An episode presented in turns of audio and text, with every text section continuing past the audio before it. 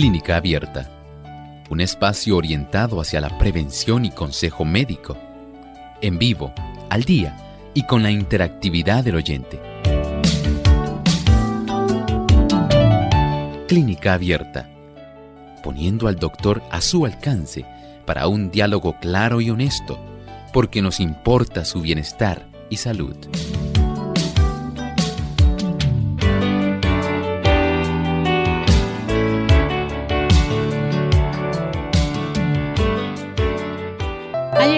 De usted hacer su consulta en nuestro programa de clínica abierta. Como todos los martes, jueves y viernes, le brindamos esa oportunidad para que se comuniquen con nosotros y puedan hacer su pregunta. Les recordamos nuestros números telefónicos a los cuales se pueden comunicar para hacer las consultas localmente en Puerto Rico, el 787-303-0101. Si usted está en los Estados Unidos, el 1866 920 9765. Para llamadas internacionales libre de cargos, el 787 como código de entrada, 282-5990 y el 787-763-7100. También les recordamos que a través de las redes se pueden comunicar a través de nuestra página web. Solamente tienen que visitarnos en radiosol.org. Ahí en vivo a través del chat pueden hacer su consulta. Aquellos amigos también que nos sintonizan a través del Facebook, recuerden darle compartir con su lista de contactos, recuerde darle un me gusta para que también otras personas puedan sintonizar Clínica Abierta. Así que nos buscan en Facebook Live por Radio Sol 98.3 FM.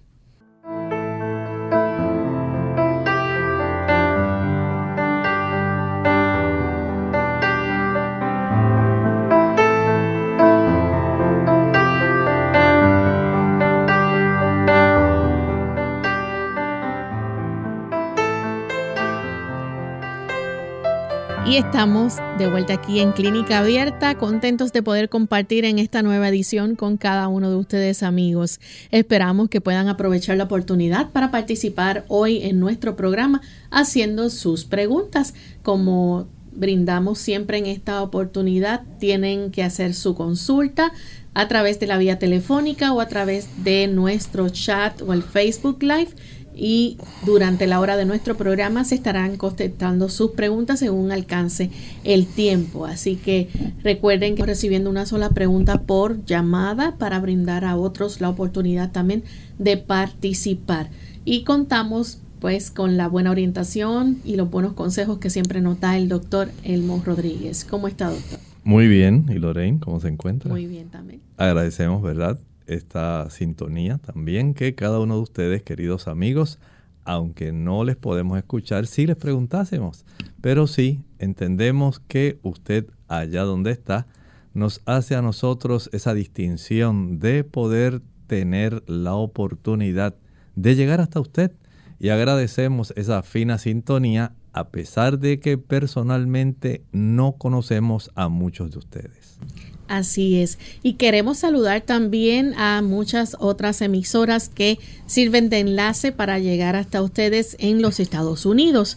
Ayer saludamos a un grupo de ellas y hoy queremos continuar saludando a los amigos que nos sintonizan a través de Radio Adventista Los Ángeles, también Radio Redención en Apopka, Florida, Radio Esperanza 280 AM que nos sintonizan en diferido, también Radio Perla 890 AM Meridian, Idaho, Hendersonville, North Carolina, 1190 a Griffith Radio. También Luz para Hoy, Radio 95.9 FM, Radio Esperanza TV.org en New Jersey y también rvmradio.com a través de este enlace también nos sintonizan. Así que gracias a ustedes por esa fiel sintonía. Vamos en este momento a prestar mucha atención al pensamiento saludable. Además de cuidar tu salud física, cuidamos tu salud mental. Este es el pensamiento saludable en clínica abierta.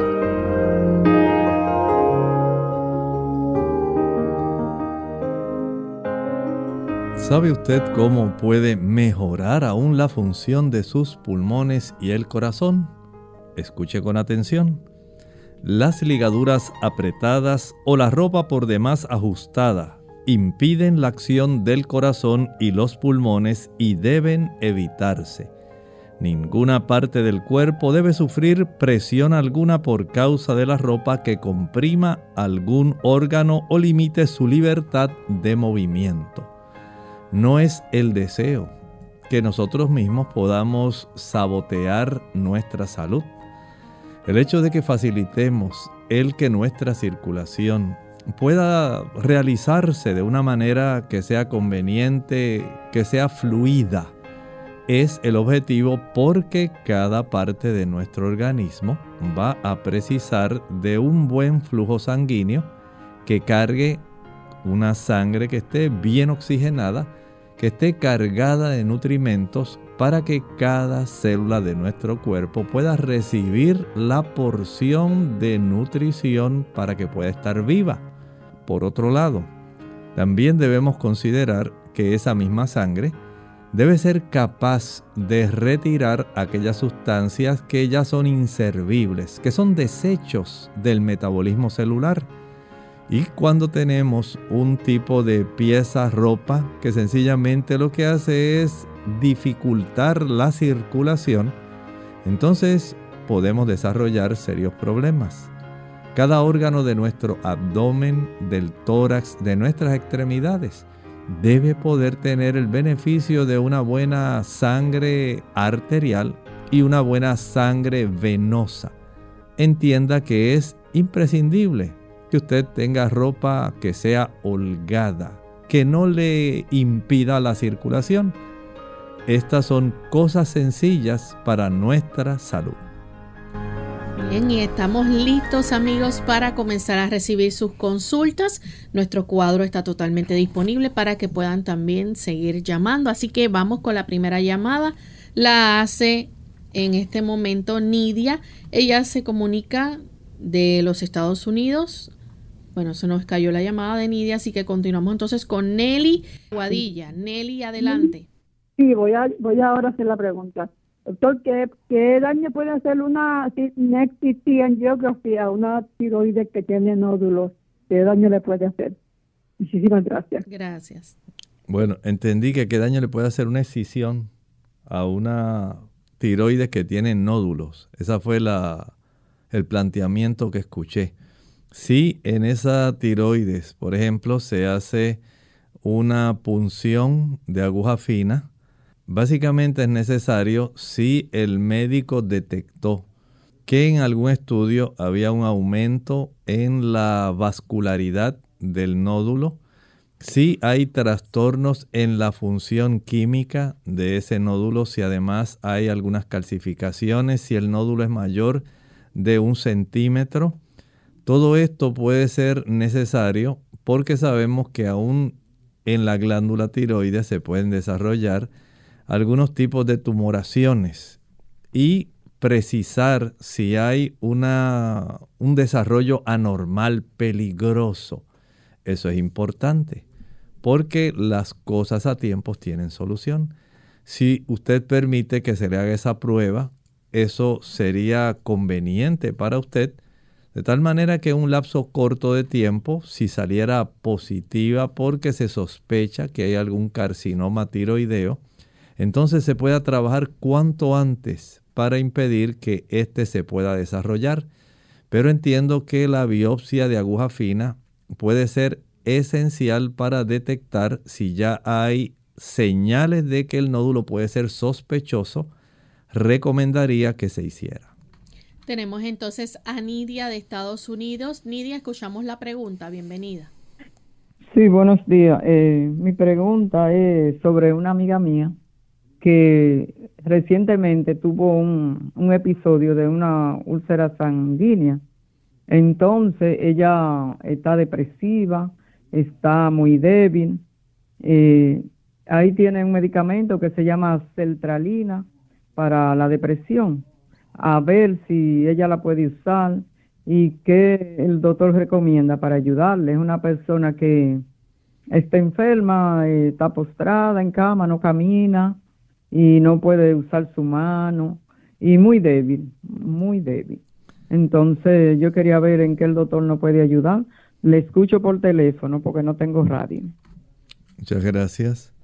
En esta situación, si ya ella fue evaluada por un médico y está en tratamiento y se ha encontrado que ella tiene su situación emocional, su situación psicológica, sería recomendable que siga estas indicaciones que ha dado su médico para poder ayudarla, porque comprendemos que dentro del estado mental emocional que un paciente tiene por condiciones que está sufriendo, el aspecto psicológico sí también se puede afectar porque a través de la mente del paciente enfermo encamado pasan tantos pensamientos y la actitud mental de ese paciente puede incidir en empeorar la situación física del mismo paciente.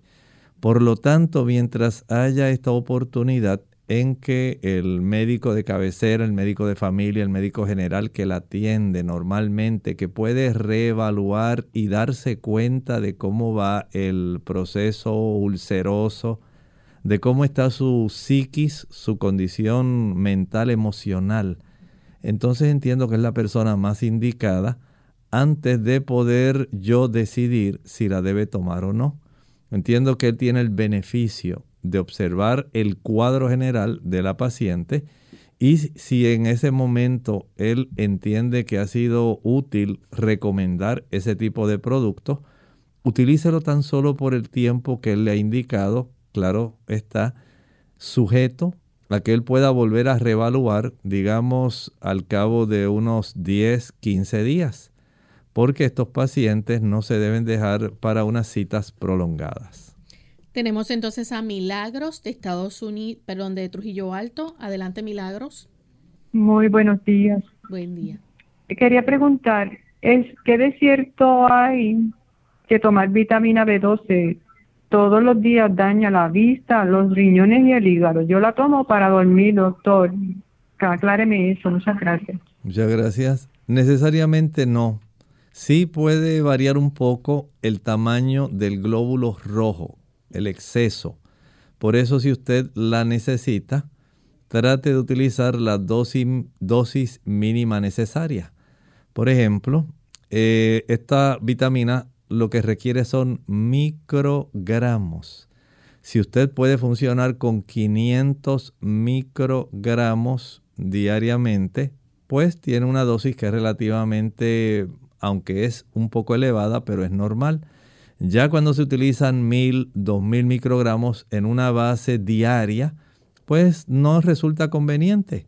Pero digamos si usted puede conseguir 250 microgramos, 500, y con esto les resulta suficiente para que usted pueda conciliar un buen sueño, pues adelante, use una dosis menor, trate de identificar la dosis mínima necesaria para que usted pueda tener un buen sueño. Vamos en este momento a hacer nuestra primera pausa y cuando regresemos continuaremos entonces compartiendo más de sus preguntas. Viva con entusiasmo. La juventud no es una época en la vida, es un temperamento de la voluntad, una cualidad de la imaginación, un vigor de las emociones, un predominio del coraje sobre la timidez, del apetito de aventura sobre el amor de lo fácil. Nadie llega a viejo solo por vivir cierto número de años. La gente llega a considerarse vieja solamente cuando deserta de sus ideales. Los años traen arrugas a la piel pero el abandono del entusiasmo nos arruga el alma. Preocupación, duda, desconfianza en sí mismo, temor y desesperación. Estos son los que inclinan nuestras cabezas e impiden el desarrollo de nuestro espíritu, aplastándolo y llevándolo al polvo.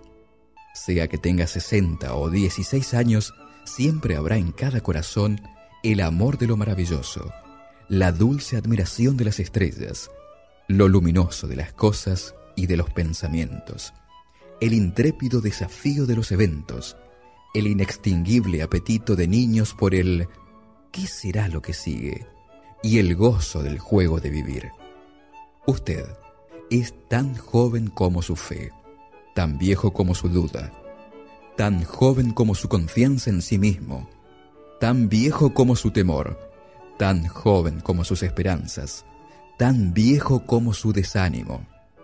Mientras el corazón reciba mensajes de belleza, ánimo, coraje, grandeza y poder de la naturaleza, del hombre y del infinito, siempre seremos jóvenes. Cuando los cables espirituales que salen y entran conectando los lugares centrales del corazón se interrumpan por la nieve del pesimismo y el hielo del cinismo, entonces, solamente entonces, usted habrá llegado a ser viejo. Al llegar a esta etapa, pueda Dios tener misericordia de su alma.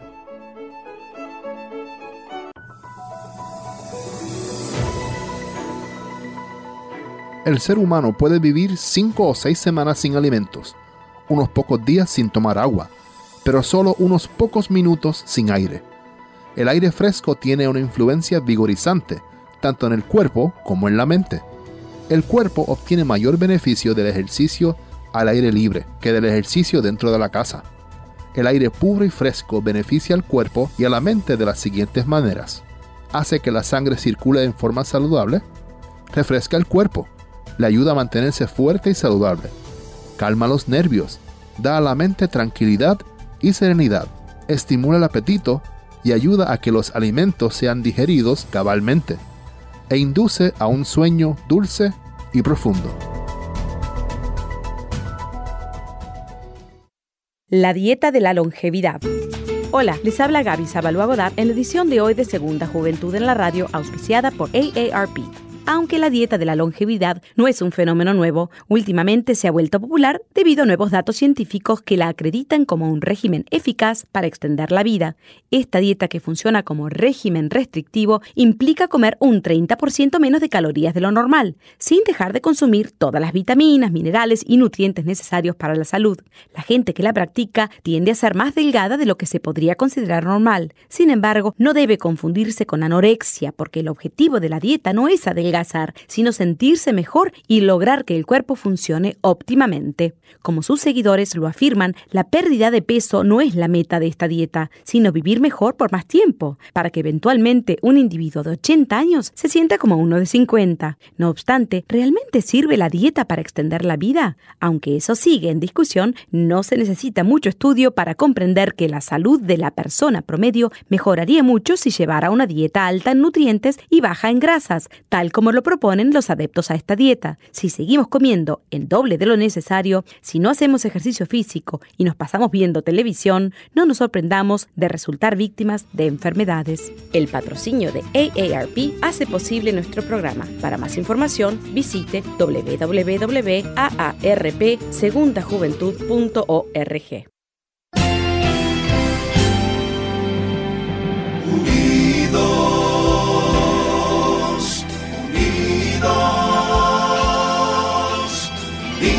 hacia el cielo, siempre unidos, unidos, unidos en la testificación de la verdad, en la testificación de la verdad.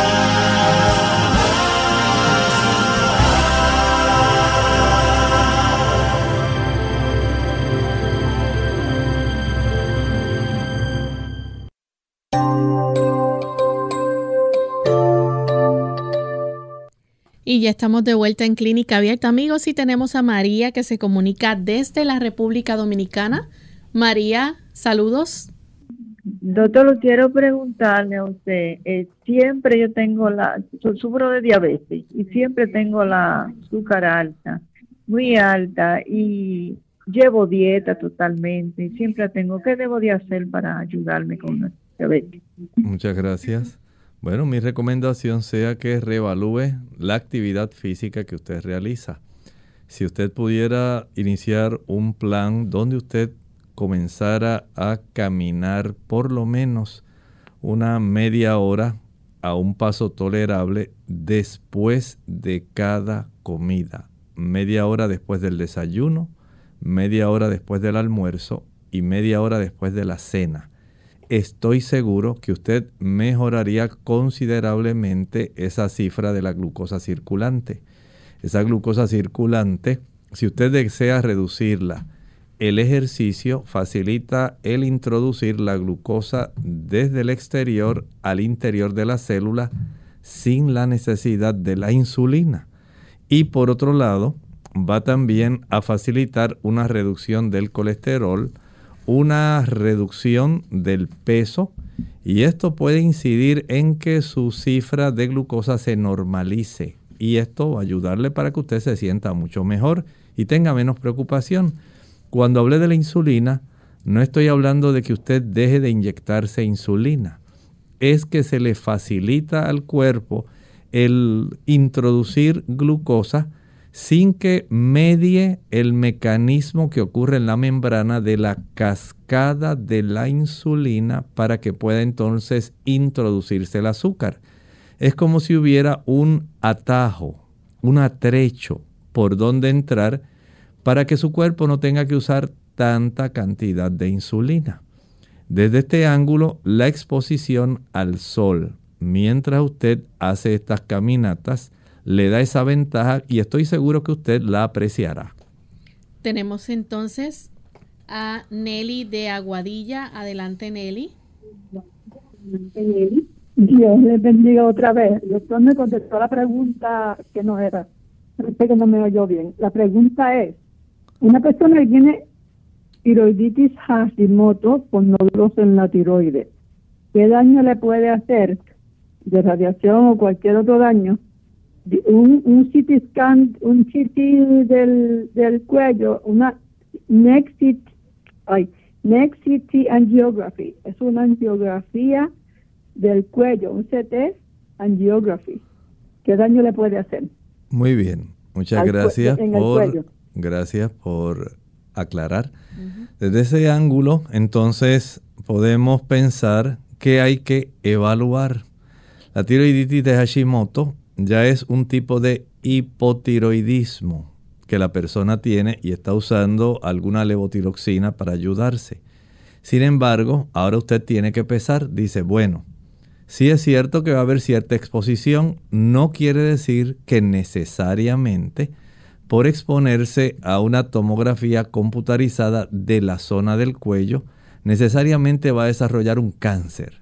Pero es cierto riesgo que se corre. Ahora, si el médico le ordenó esta angiografía utilizando el método de la tomografía computarizada, entonces entiendo que lo hizo por una razón de peso, algo que él tiene que estar sospechando que amerita que la persona pueda ser evaluada utilizando este tipo de métodos de contraste con imagen. Y desde ese ángulo entonces ya usted debe decidir qué quiere hacer. Por supuesto, está usted en el deber de hablar con el radiólogo y decirle, mire, hay manera en que yo pueda proteger el área de mi cuello con algún tipo de protector que contenga plomo los protectores especiales para el cuello contienen una cantidad de plomo para proteger la tiroides.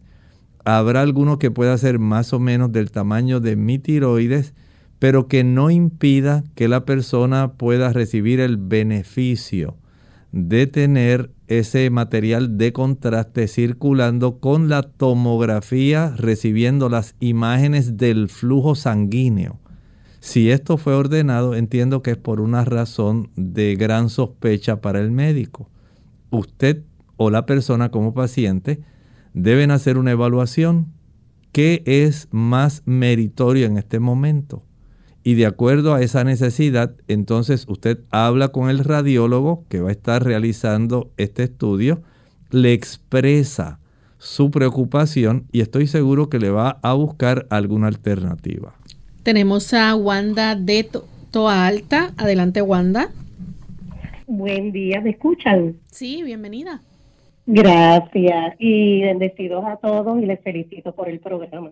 Gracias. Doctor, actualmente yo tengo condiciones de alergia. Eh, ya he sido operada de pólipos. Wanda, disculpe, nos escucha. ¿Puede repetir eh, lo que tiene? Tengo alergias nasales, sinusitis crónica. Continúe. ¿Y qué sucede? Que esta sinusitis crónica he sido operada ya hace más de 15 años por pólipos, pero con el tiempo he perdido el olfato y me gustaría ¿verdad? saber qué recomendaciones me da el doctor. Muchas he cambiado dieta y he mejorado en ejercicio. Ok, muchas gracias. Mire, hay que comprender algo. El que la mucosa del sistema respiratorio superior sufra tanta irritación que facilite el desarrollo de los pólipos, eso pues en cierta manera la expone a que usted siga padeciendo más del desarrollo de pólipos. Pero el desarrollo de pólipos no quiere decir que usted tiene que perder la olfacción.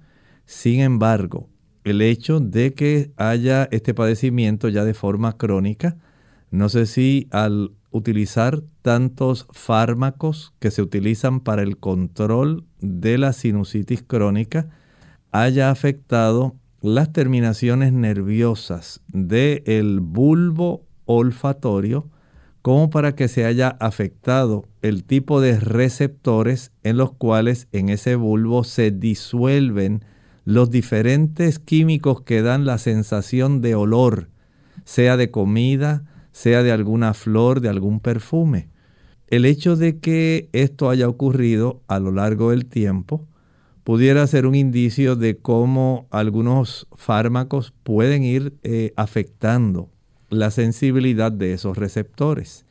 En algunas personas puede desarrollarse especialmente después del COVID. Se ha visto que este coronavirus afecta la olfacción y en algunas personas ocurre esa reducción de la olfacción, de la sensibilidad a consecuencia de una deficiencia en el mineral zinc. Este mineral abunda en las semillas de calabaza. Algunas personas lo toman como suplemento y puede colaborar, si usted lo puede conseguir en suplemento, de aproximadamente tal vez unos 20 miligramos. Puede tomarlo con alguna de las comidas. No lo tome con el estómago vacío. Tiende a dar un poco de trastorno estomacal. Pero si usted lo puede conseguir y verificar que en un lapso, digamos aproximadamente de un mes de uso, si esto le beneficia o no. Por otro lado, hay que reconocer que aunque usted esté haciendo su ejercicio, si está cambiando su dieta, recuerde que si puede practicar el ejercicio al aire libre y al sol, le beneficiará más que si lo hace en un gimnasio. Esto va a fortalecer más la mucosa respiratoria superior, va a impedir que se desarrollen tantos pólipos, va a fortalecer la mucosa respiratoria para que no haya tantas células cebadas, mastocitos, que son los que se cargan de histamina para poder desencadenar un proceso de alergia nasal. Si usted puede hacer ese cambio de tal manera que usted pueda eh, inhalar aire fresco, aire limpio, aire que esté cargado negativamente, aire que esté más calientito, eso ayudará para que usted pueda mejorar su capacidad olfatoria y la disminución en la forma tan reactiva como su mucosa nasal reacciona a consecuencia de sustancias que la irritan. Tenemos entonces a Milagros de la República Dominicana. Adelante, Milagros. Gracias. Yo quiero que el doctor me diga, me ayude por favor. En, yo salí con proteinuria, que eso es la, se sale la, la proteína por la orina, y que me diga algo sobre el jugo de la hoja de mango, por favor. Gracias. Muchas gracias. El aspecto de la proteinuria, lo esencial es que usted verifique tres áreas o cuatro que son indispensables. Número uno, verifique cómo está su función renal. Hay algunas situaciones que afectan los riñones que tienen que ver con el sistema inmunológico. Número dos, verifique los fármacos que usted toma. Algunos fármacos pueden afectar la filtración renal y alterar la función renal. Y esto puede desencadenar en que ocurra la proteinuria. Igual ocurre cuando hay una reacción de complemento y de otro tipo de reacciones autoinmunes en el área de nuestros riñones puede facilitar también el desarrollo de esta situación. Número tres, el paciente diabético que no ha estado adecuadamente controlado por un lapso largo de tiempo puede desarrollar proteinuria. Número cuatro, el paciente hipertenso que no ha estado adecuadamente controlado por un lapso de tiempo también puede desarrollar proteinuria. Entonces trate de identificar a cuál de esos grupos usted pertenece, corrija el factor que esté anormal y por supuesto verifique nuevamente el estudio, no sé si le han hecho la microalbúmina, la urea sanguínea, la creatinina, porque o le han hecho tal vez una colección de orina en 24 horas para el aclaramiento de creatinina. Todo eso es importante, hay que darle seguimiento para saber si ha empeorado, ha mejorado o si las medidas que está tomando le están ayudando para hacer correcciones y ajustes. Vamos en este momento a nuestra segunda pausa y al regreso continuaremos con más preguntas. Incontinencia urinaria. Hola. Les habla Gaby Zabalúa Godard en la edición de hoy de Segunda Juventud en la Radio, auspiciada por AARP. La incontinencia urinaria es una pérdida involuntaria e inadvertida de orina debido a la disminución del control sobre la vejiga. A veces cuando surge un problema de incontinencia urinaria, la persona que la padece se avergüenza y trata de ocultarlo, retrasando la posibilidad de que el problema se pueda solucionar. A pesar de que este tipo de padecimiento es más común conforme se va envejeciendo, en bastantes ocasiones no se produce de forma repentina, sino que es antecedido por algunos síntomas. Las señales de alarma más usuales son la incapacidad de esperar cuando se tienen deseos de orinar, no ser capaz de parar una vez que ha empezado, acudir pocas o muchas veces al baño durante el día y pérdida de sensación de vejiga llena. Para diagnosticar la incontinencia, debes acudir a tu profesional médico para ser examinado. Los tratamientos dependen del tipo de incontinencia que padezcas y la causa del problema. No obstante, hay sencillas formas de cuidarse, como limitar la cantidad de bebidas carbonadas, cafeinadas o alcohólicas, comer menos alimentos que irriten y, paradójicamente, tomar mucho líquido. Otra recomendación es hacer ejercicios Kegel regularmente. Para conocer más sobre los ejercicios Kegel, no te pierdas nuestro próximo programa. El patrocinio de AARP hace posible nuestro programa. Para más información, visite www.aarpsegundajuventud.org. La soya y sus derivados reducen el nivel de colesterol en la sangre así como el de triglicéridos. Este efecto se atribuye tanto a la composición de sus grasas y proteínas como a las isoflavonas y fibra que contiene.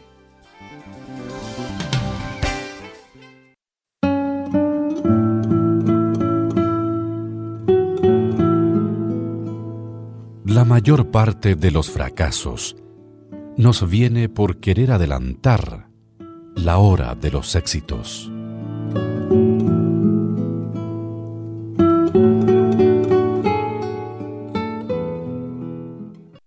Clínica Abierta. Ya estamos de vuelta en Clínica Abierta, amigos, y continuamos contestando más de sus consultas. Tenemos a través del Facebook a Juliana Carpio. Ella dice, eh, la pregunta es sobre una conjuntivitis que le dio a su mamá. Ella tiene 76 años. Esta conjuntivitis se ha prolongado por tres semanas. La llevó al oftalmólogo, le dijo que tiene ojo seco y la córnea dañada. Ha mejorado, pero sigue con lagañas. ¿Qué puede hacer para que mejore su condición? Bueno, en realidad, si tiene afección corneal, debe seguir humectando esa área porque en la medida en que esa córnea permanezca reseca, va a molestar y va a ser más fácil si hay algún tipo de ulceración que pueda haber complicaciones mayores, pero también el no tener una buena humectación lagrimal, la lágrima contiene una serie de sustancias que pueden neutralizar las bacterias. Ante esa ausencia, entonces sería, digamos, conveniente que ella pueda eh, no solamente humectar con estas gotas oftálmicas, ella también debe, debiera entonces eh, aplicar algunas compresitas eh, que estén empapadas en un poco de agua con un poquito de sal. Cierra los ojos, las aplica por encima de sus párpados y esto va a ayudar para que indirectamente haya cierto efecto del agua salina que tiene una capacidad bactericida para que pueda entonces absorberse por el ángulo del ojo, la parte interna en sí, el ángulo interno del ojo, una gran cantidad de las bacterias que pueden reproducirse y a consecuencia de la conjuntivitis pues seguir facilitando el proceso de las lagañas. Pero si ella está, digamos, si es una conjuntivitis bacteriana o viral, de acuerdo a eso hay que darle en realidad un producto oftálmico que sea antibiótico o que sencillamente le ayude para que se pueda resolver más pronto.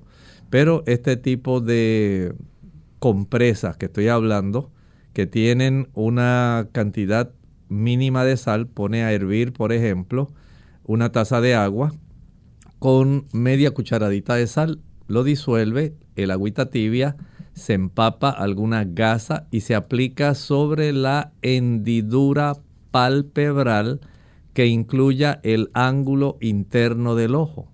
Esto va a facilitar que las bacterias que están generalmente en esa zona puedan entonces ser absorbidas hacia esa área y puedan ser neutralizadas sin que necesariamente ella tenga que sufrir alguna lesión adicional a la que ya tiene en la superficie de la córnea. Pero lo esencial, eh, humectar ese ojo con alguna gota humectante que le hayan recomendado y si es una conjuntivitis bacteriana que esté utilizando eh, la gota oftálmica que es antibiótica para ese problema.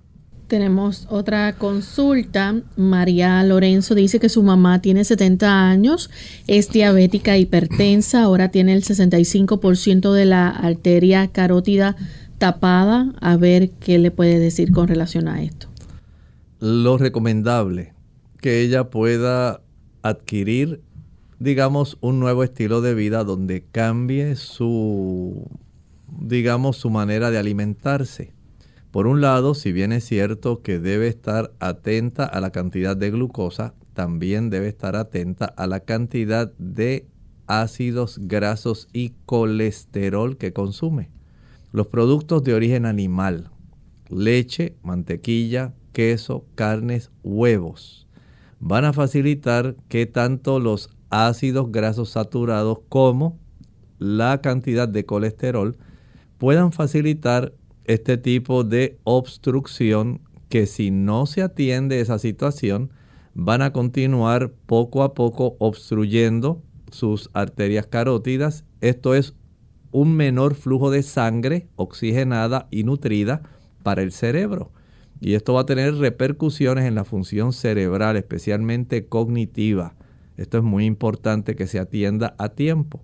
Así que una dieta o una alimentación que sea vegetariana, libre de leche, mantequilla, queso, carne, huevo, controlada en azúcar. Si puede evitar los jugos, maltas, refrescos, bombones, helados, paletas, bizcochos, galletas, flanes, chocolates, evítelos.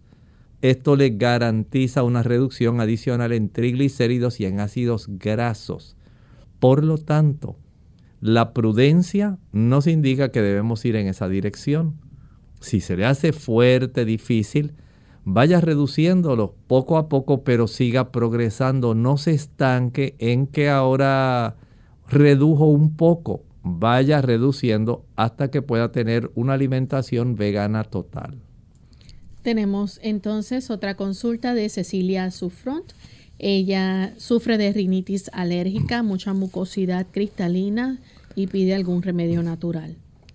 Lo esencial es tratar de que no se produzca tanta histamina en la mucosa nasal para evitar esta situación. Número uno, vamos a aumentar el consumo de cebolla. La cebolla tiene una buena cantidad de quercetina y también de vitamina C que ayuda para contrarrestar la rinitis alérgica. También es útil el consumo de la piña, piña fresca que contenga el corazón de la piña. No lo deseche, no lo descarte, utilícelo. Y esto va a ayudar para que la bromelina que contiene también pueda facilitar una, una fortaleza en esa mucosa nasal. También aumente el consumo de zanahorias. Las zanahorias facilitan una fortaleza de la mucosa nasal. Verifique la cifra de su vitamina D. Esto también facilita el que usted pueda tener una mucosa nasal más fuerte, menos propensa a reactivarse con algunos químicos o polen o alguna sustancia que pueda desencadenar el proceso de la rinitis. También eh, elimine, si es posible, la leche, la mantequilla, el queso y el huevo. Este tipo de productos son sumamente alergénicos. Evítelos. Usted notará diferencia y evite el azúcar. El azúcar reduce la capacidad defensiva de las células blancas y facilita una mayor producción de histamina. Procure aumentar también la cantidad de frutas cítricas que consume, ya que le van a brindar una mayor cantidad de vitamina C y bioflavonoides para una mejor reacción en el aspecto defensivo de nuestra mucosa nasal superior sin la necesidad de tener que padecer tanto de esa rinitis alérgica. Magdalena Rodríguez pregunta si el jarabe natural para las defensas se le puede dar a los niños de cuatro años. Bueno, no sé cuál es la composición de ese jarabe natural para las defensas. Normalmente el que proveemos aquí ayuda más para el sistema respiratorio superior, pero si esa es la fórmula que usted utiliza y que le llama de esta manera, en los niños pequeños se utiliza una cucharadita, digamos cada dos horas, cada tres horas, mientras la, el niño tiene su gripe, su catarro, eh, mientras está con mucha mucosidad, entonces se utiliza. Si usted tiene algún otro tipo de jarabe que le llama así jarabe para las defensas, puede entonces decirnos la composición y con mucho gusto le contestamos. Otra consulta de León Rocío dice que recomienda para el exceso de la caída del cabello. Tiene 32 años. Hay un sinnúmero de factores que se deben considerar. En primer lugar, verifique cómo está su tensión emocional. Mientras más tensión haya, hay una contractura del músculo del cuero cabelludo que puede estar estrangulando el suplido de sangre a la raíz del folículo piloso, de la raíz del cabello. Y esa contractura no permite que haya una llegada adecuada de oxígeno y nutrimentos de tal manera que el pelo se cae. Si tiene anemia, verifique cómo está su cifra de hemoglobina. Si no está adecuada, la anemia causa caída del cabello. Hay medicamentos que causan caída del cabello. Hay también un exceso de cortisol que puede facilitar también una vasoconstricción, al igual que lo hace la adrenalina, en las personas que tienen mucho estrés, esas personas que andan siempre a la prisa, que son muy sensibles a la crítica, personas que les gusta gritar, personas que les gusta mandar, personas que son intolerantes a cualquier señalamiento y que sufren de tensión emocional. Esas personas tienden también a tener una mayor caída del cabello. También hay fármacos que colaboran con la caída del cabello. O sea, usted puede estar usando ciertos fármacos que facilitan la caída del cabello. Y hay cambios hormonales que también pueden estar eh, ocurriendo que pueden facilitar la caída del cabello. Hay también situaciones donde la deficiencia, por ejemplo, de sílice, sílice, que está contenido en la cola de caballo, en esa planta de la cual se puede preparar un té, eso puede ser uno de los minerales necesarios para tener un buen cabello. Otras personas necesitan biotina. Entonces, como usted se habrá dado cuenta, hay una diversidad de causas que hay que indagar para detectar cuál pudiera ser la más probable en su caso. Corregirla sería la solución. Bien, tenemos entonces otra consulta. Esta es de José Ábalos. Dice que quiere saber qué es bueno para eliminar la bacteria Helicobacter. Es para su mamá, ella tiene 68 años. En esa edad todavía puede hacer muy buenos cambios porque mientras ella le facilite el proceso inflamatorio a la mucosa gástrica, la bacteria Helicobacter va a seguir multiplicándose y va a seguir eh, desarrollándose en esa área causándole molestias. ¿Qué es lo que causa inflamación en la mucosa estomacal? Escuche con atención. El café causa esa inflamación. El alcohol causa la inflamación. El tabaco, el fumar causa esa inflamación. El uso del chocolate causa esa inflamación. Las frituras causan la inflamación. El consumo de azúcar, jugos, maltas, refrescos, bombones, helados, paletas, bizcochos, galletas causan esa inflamación.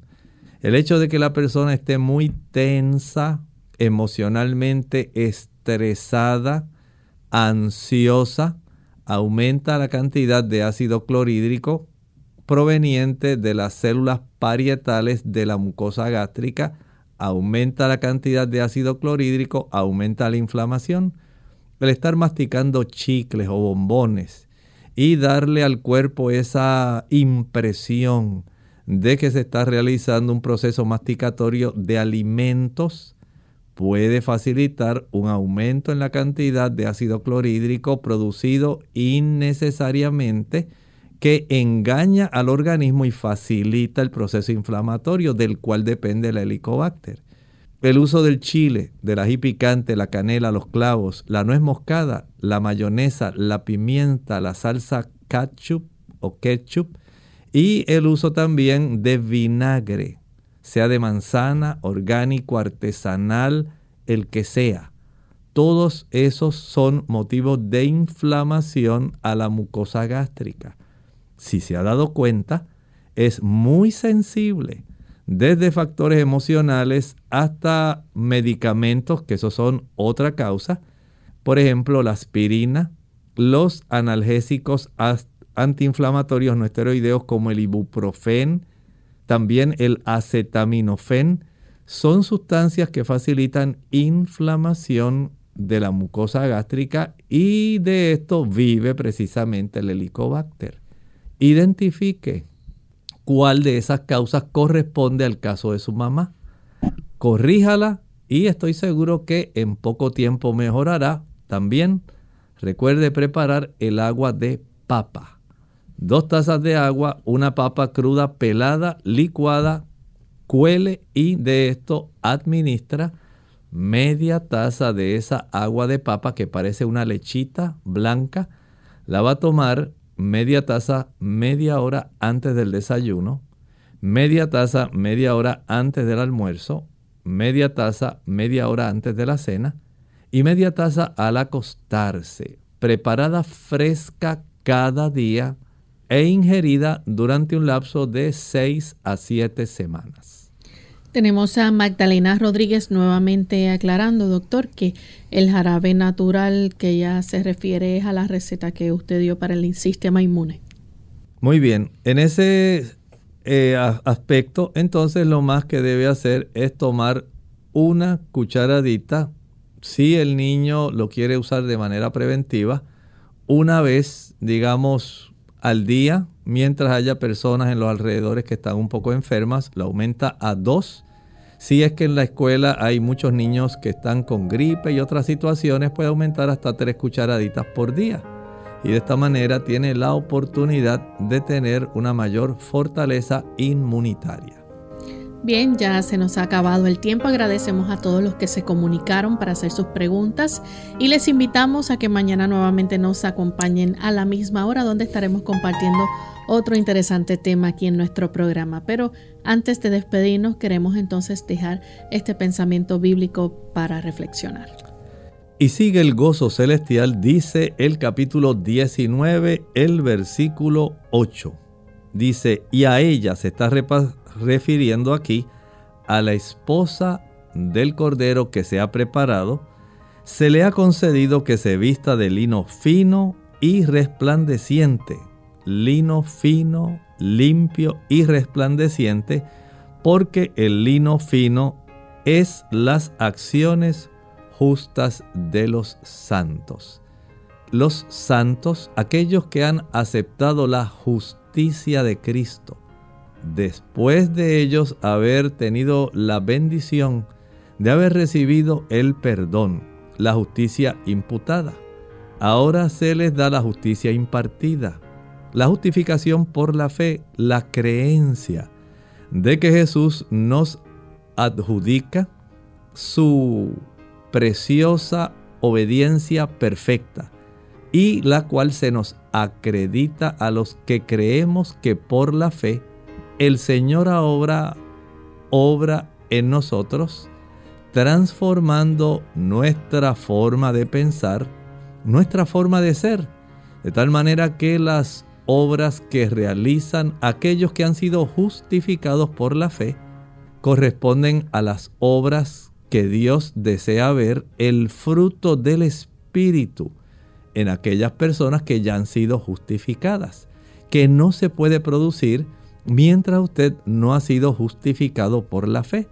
Usted puede tener buenas intenciones, puede ser una persona ética y moralmente correcta, pero mientras usted no haya recibido a Cristo como su Salvador personal y le haya permitido a Él justificarlo, porque usted cree que a, usted se le aplicará su obediencia perfecta, entonces de esta manera y solamente de esta, el Espíritu Santo obrará en usted y en mí las obras de Dios. De esta manera nuestras obras serán gratas a Dios. De otra manera sería como si nosotros tratáramos de ganar el cielo por nuestras obras.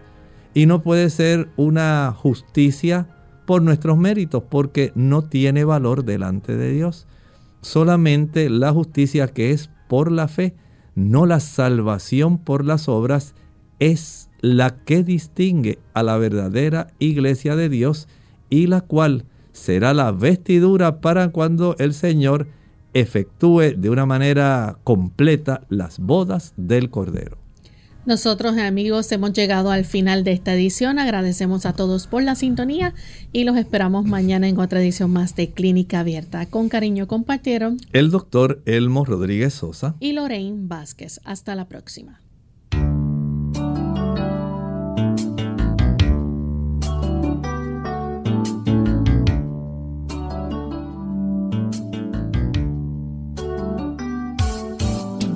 Clínica Abierta.